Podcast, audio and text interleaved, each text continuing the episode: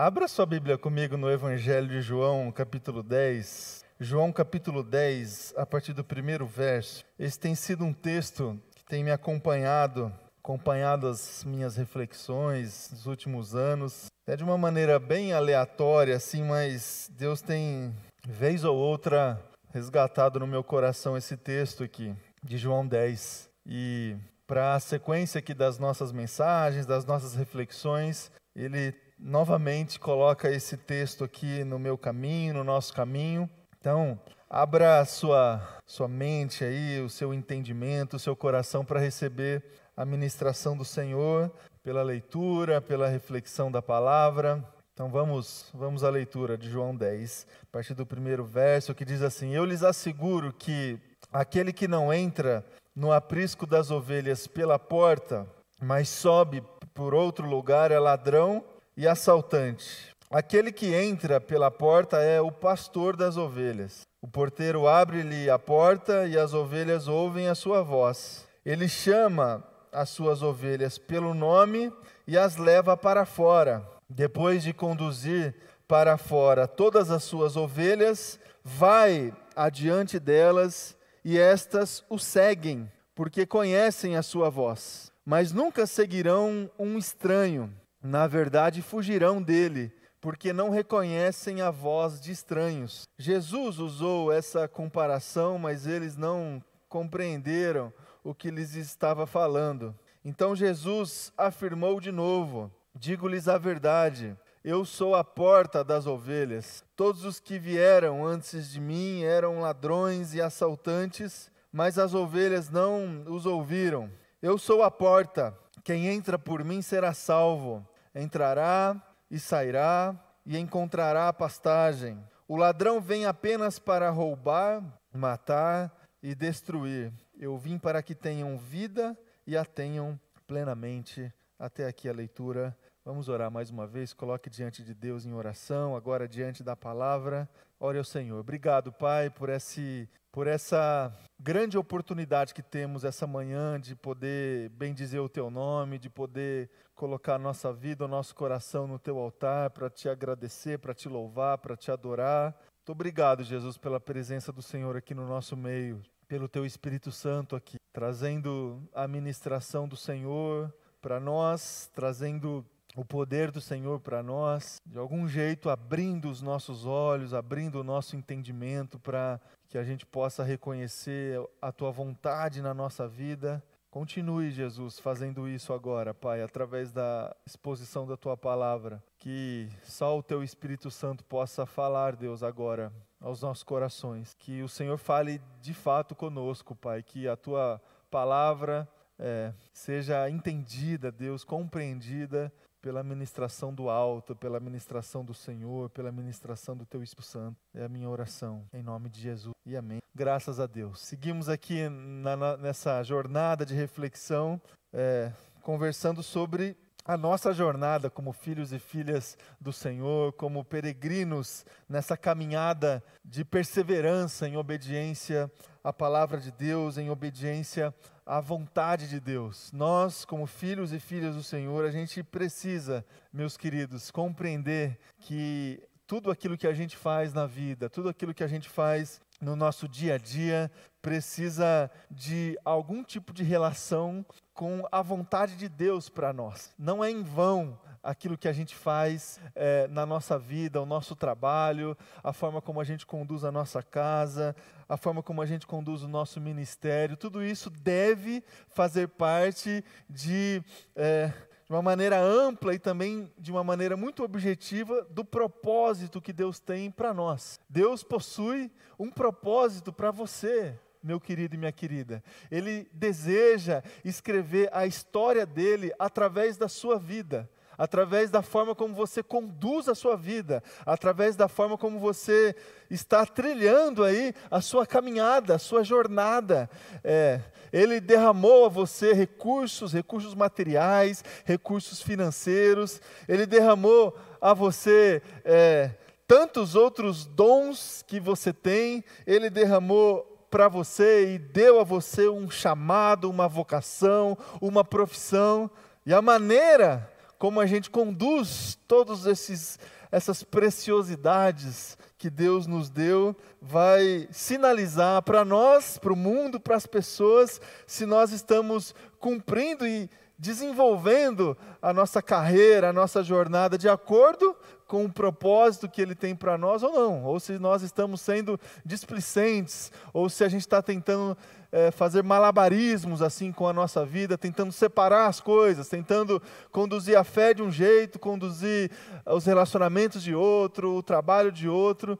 O desejo que Deus tem para cada um de nós é que a gente compreenda a nossa vida como sendo propósito de Deus. E dessa maneira estamos em jornada, estamos no meio de uma caminhada, estamos é, desenvolvendo a nossa fé em obediência a Deus, trilhando um caminho, um caminho onde a gente desfruta do cuidado de Deus, do milagre do Senhor e a gente enfrenta muitas lutas, muitas dificuldades. É sobre isso que nós estamos aqui conversando essas últimas semanas, sobre esse caminho, sobre essa jornada de fé, essa jornada que foi de uma maneira alegórica descrita no livro do John Bunyan, O Peregrino.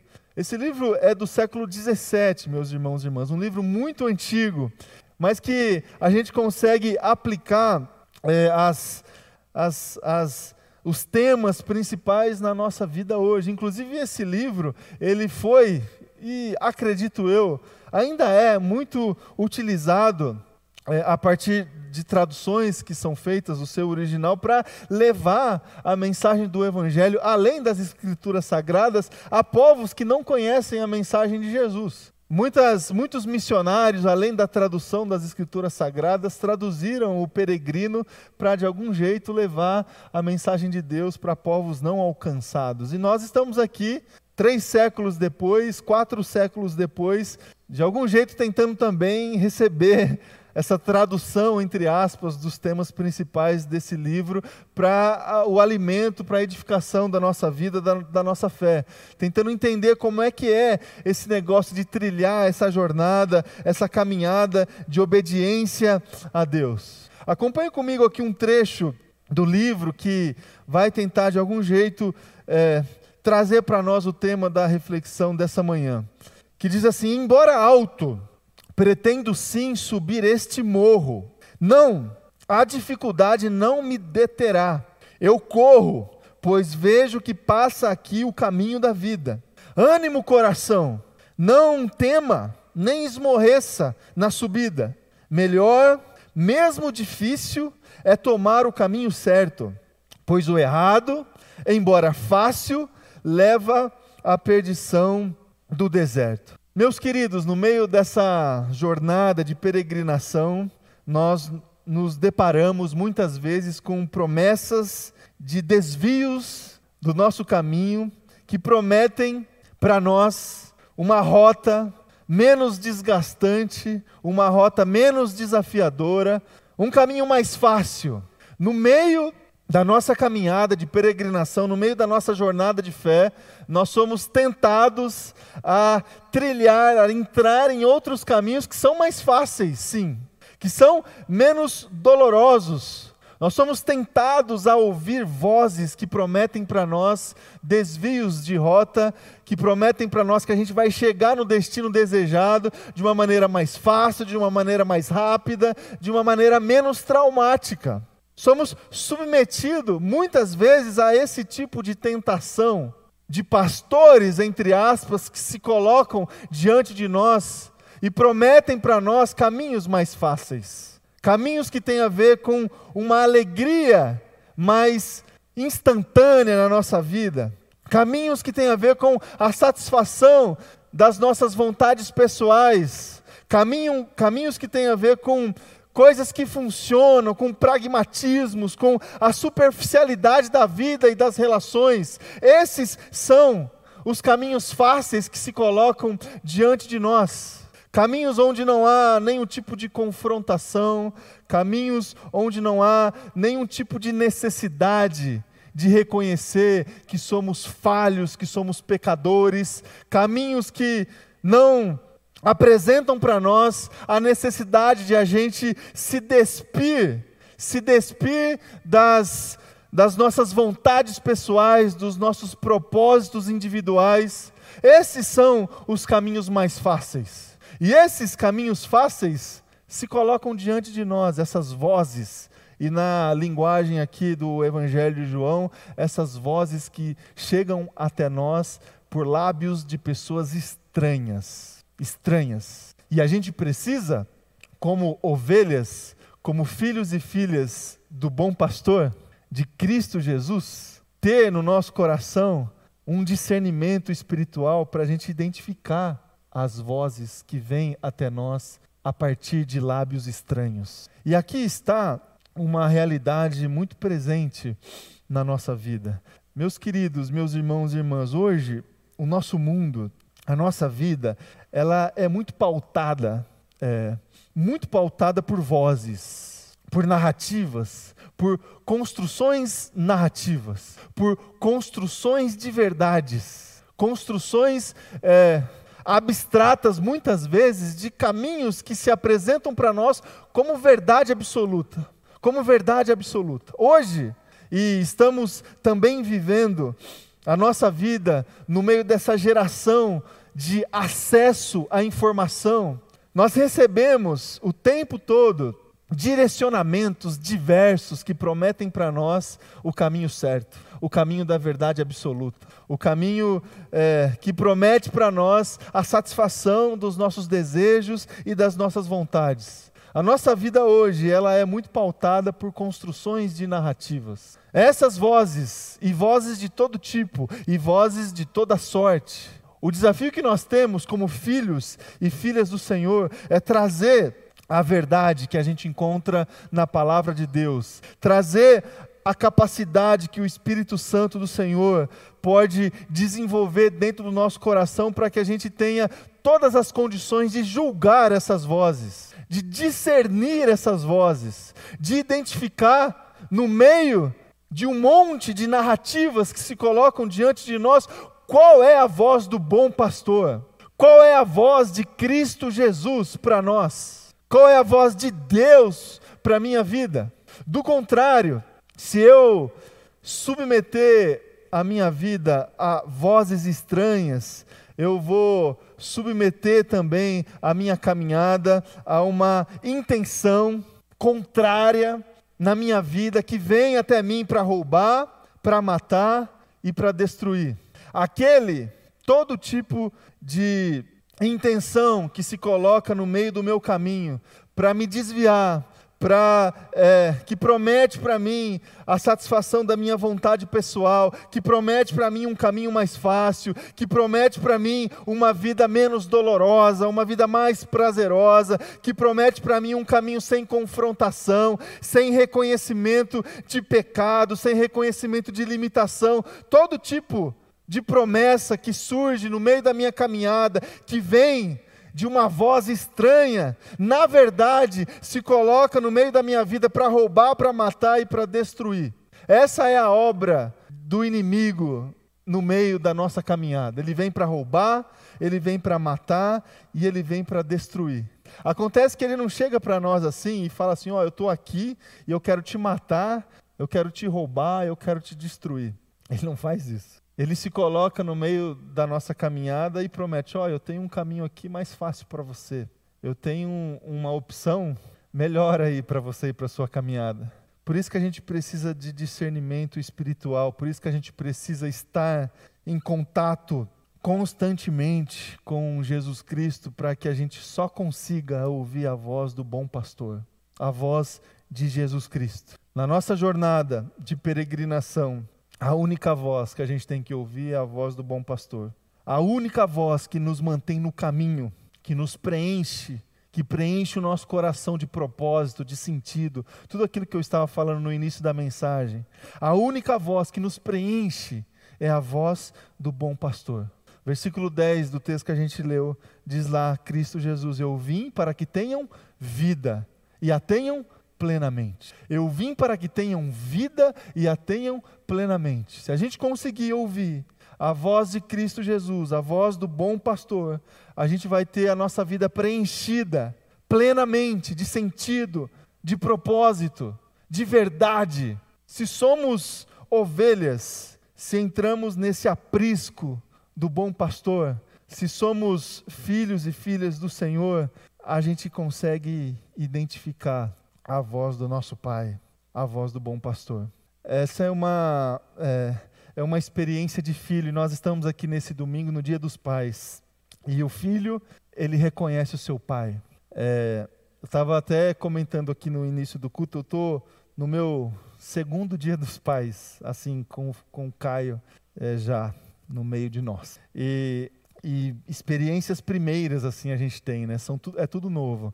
Ah, ele começou esse ano a, a ir na escola a gente começou a levar ele na escola. E uma das experiências assim mais simples, mas ao mesmo tempo mais é, gratificante assim para mim tem sido buscar o meu filho na escola. Porque você chega na porta da escola, tem um monte de pai, um monte de mãe, mais mãe do que pai, e um monte de criança saindo da escola. E é muito legal quando eu vejo o Caio saindo lá de dentro da escola e quando ele me vê, no meio de um monte de pai, no meio de um monte de mãe, e ele me reconhece. E ele muda assim o semblante e fala: Pai. É, o filho reconhece o pai no meio de estranhos. O filho reconhece o rosto do pai no meio de rostos estranhos. O filho reconhece a voz do pai no meio de vozes estranhas. Assim também, meu irmão e minha irmã, deve ser a nossa relação com Deus. No meio de rostos estranhos, no meio de vozes estranhas, a gente tem que reconhecer o rosto do nosso Pai. A gente tem que reconhecer a voz do nosso Pai. Por quê? Porque é o Pai que nos leva para casa. Eu busco meu filho de volta para casa. Cristo Jesus, ele está disponível a nós para nos levar de volta para casa. Por isso que nele, somente nele, nós temos a plena satisfação da vida. Ele veio para nos trazer a vida e para nos trazer a vida plena. Como é que a gente pode desfrutar dessa vida plena?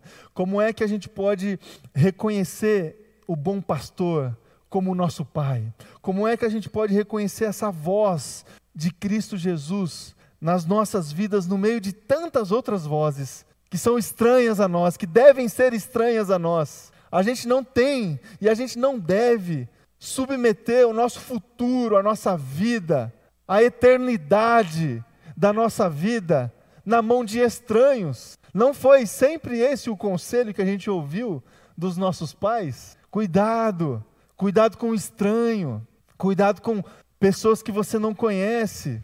E de repente, meus irmãos e irmãs, estamos nós adultos tentando conduzir a nossa fé e o nosso futuro, e a gente corre o risco de submeter a nossa vida e o nosso futuro a pessoas estranhas, a vozes estranhas. Como é que a gente recebe Cristo Jesus em nós para que Ele seja esse bom pastor? Primeira coisa, a gente precisa nascer de novo, a gente precisa é, receber essa filiação em Cristo Jesus. A vida em Jesus depende é, da gente renunciar a outra, renunciar às outras vozes. A gente precisa se converter de fato. A gente precisa declarar que somos filhos e filhas do Senhor, que a gente rejeita a outra vida, as vozes estranhas, a vida plena, só vem até nós quando nós nos submetemos a Cristo Jesus, quando a gente converte o nosso coração na presença de Cristo Jesus. O mesmo Evangelho de João, capítulo 3, versículo 3, Jesus declarou: Digo-lhes a verdade, ninguém pode ver o reino de Deus se não nascer de novo. Então só temos condições de identificar a voz do bom pastor se a gente nascer de novo, se a gente se submeter a esse milagre da conversão, da graça. Como é que isso acontece? Perguntou Nicodemos aqui no capítulo 3 do Evangelho de João. Eu vou voltar para a barriga da minha mãe e nascer de novo? Não! Você tem que nascer na água e no Espírito Santo. Você tem que se submeter à obra do Espírito Santo na sua vida. E dessa maneira você recebe essa filiação em Cristo Jesus. Você nasce de novo e, vê, e, e você começa a reconhecer a voz de Jesus Cristo como a voz do seu pai, do bom pastor. Segundo lugar, a gente tem que amar a Deus. A vida em Cristo Jesus depende da nossa entrega em amor a Deus. Vida plena, vida abundante é consagração. Então não é apenas a gente se converter, a gente entregar a nossa vida para Jesus num dia lá onde nós aceitamos o apelo no culto, a gente entregou a nossa vida e somos agora filhos e filhas do Senhor. Isso, esse evento, esse fato nos convida a uma caminhada de consagração todos os dias, uma caminhada de entrega a esse amor de Deus todos os dias. Evangelho de Mateus, capítulo 2, a partir do versículo 2, diz lá: Respondeu Jesus: Ame ao Senhor, o seu Deus, de todo o seu coração, de toda a sua alma e de todo o seu entendimento. Nós amamos a Deus, meus irmãos e minhas irmãs, mais do que nós amamos as outras coisas ou outras pessoas na nossa vida. Nós, de fato, podemos se colocar diante de Deus e diante desse versículo aqui no Evangelho de Mateus e constatar que nós amamos o Senhor, o nosso Deus, de todo o nosso coração, de toda a nossa alma e de todo o nosso entendimento. A vida plena só pode ser desfrutada quando existe amor.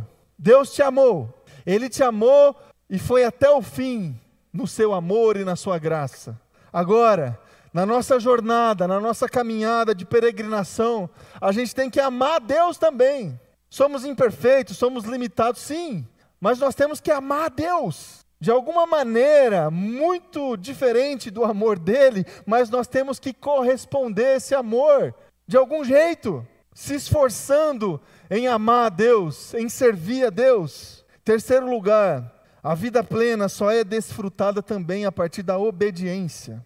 Obediência, vida plena, depende da nossa submissão, da submissão que a gente tem que desenvolver dentro do nosso coração para que a vontade de Deus aconteça em nós. Porque não dá para a gente aceitar o apelo e depositar a nossa vida na presença de Deus e dizer que somos filhos de Deus apenas. Não dá para a gente tentar de uma maneira limitada que seja corresponder a esse amor de Deus através de formas de amores que nós desenvolvemos na nossa vida na direção de Deus apenas. A gente precisa obedecer, porque quem ama obedece. Quem ama se submete. Obediência, submissão, vida plena só é desfrutada em santidade.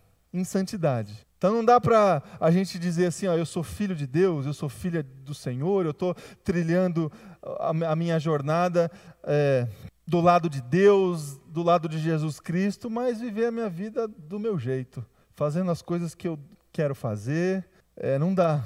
A gente precisa viver em santidade. Santidade. Esse temor dentro do nosso coração que nos conecta o tempo todo com a palavra de Deus, com a presença de Jesus e que, e que nos orienta o tempo todo em relação ao nosso comportamento. O que, que eu preciso fazer? É, é, convém, não convém? É certo, não é certo? É, sabe, é, antigamente, é, quando eu era jovem, eu sou ainda um pouco, mas tinha aquela frase assim que é, nós éramos incentivados a pensar assim: o que Jesus faria? Lembra desse negócio? Tinha até uma pulseirinha que estava escrito assim: o que Jesus faria? É, santidade é a gente estar tá em conexão com Deus o tempo todo, de tal forma que a gente vai se perguntar o tempo todo: o que, que Jesus faria?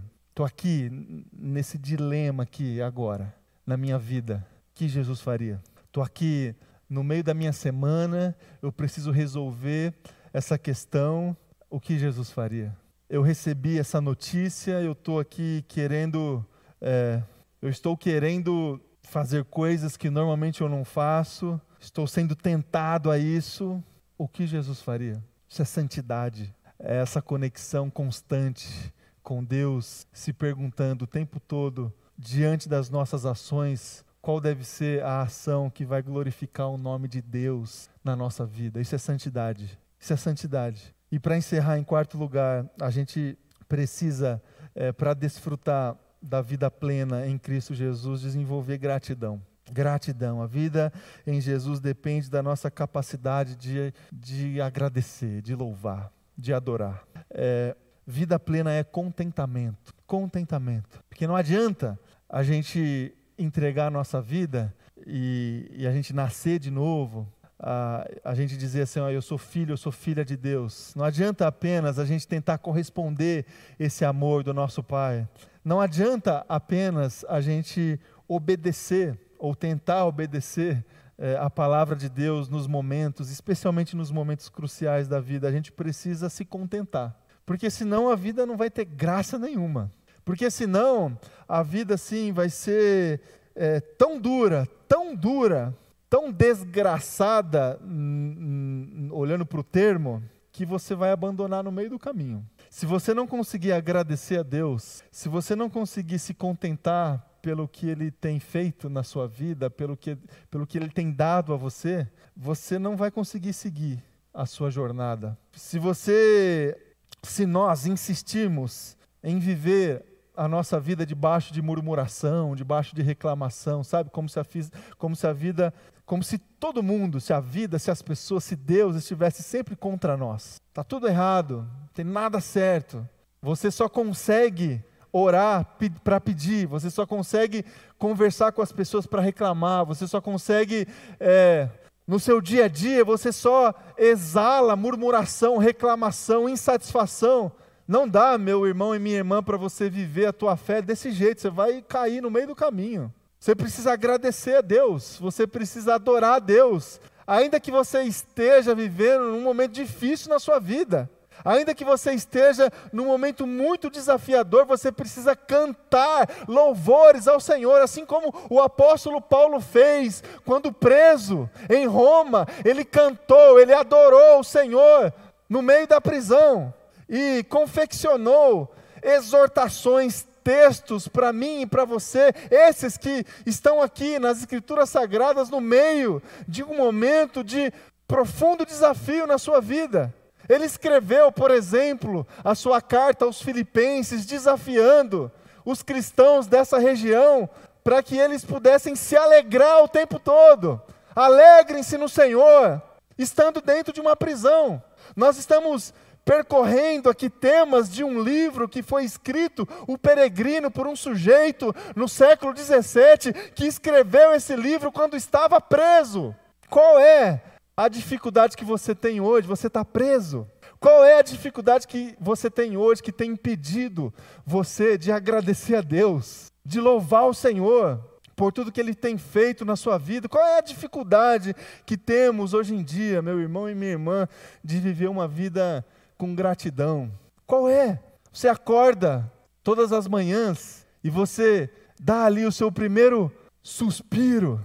Você, de uma maneira muito inconsciente, você atesta, você está vivo, eu estou vivo, acordei. Ali já um primeiro motivo para você agradecer a Deus. Você acordou. E junto com você a misericórdia do Senhor se renovou.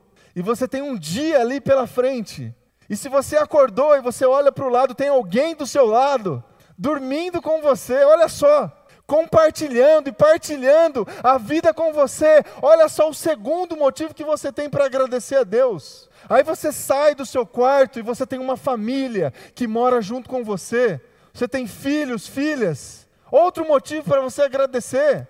E você, depois disso, você tem um lugar para ir, você tem um trabalho, você tem alguma coisa para fazer no seu dia. Olha só, um outro motivo que você tem para agradecer. Qual é a dificuldade que nós temos de viver a nossa vida em ações de graças? Como é que a gente inverte isso, meu irmão e minha irmã? A gente inverte tudo. A gente acorda e a gente logo pensa: por que, que eu acordei? A gente olha para o lado e a gente pensa: por que, que eu casei? A gente olha para os nossos filhos e pensa: por que, que eu tive filho? A gente vai para o trabalho, por que, que eu fiz essa faculdade? Por que, que eu estou trabalhando nessa área? Meu irmão e minha irmã, vamos inverter esse negócio, vamos agradecer a Deus, vamos louvar o Senhor o tempo todo. É só dessa maneira que a gente vai conseguir seguir, do contrário, ali na frente a gente vai cair. Cristo Jesus veio para mim e para você para nos oferecer a vida. E não uma vida qualquer. Cristo Jesus veio para nos oferecer a vida plena.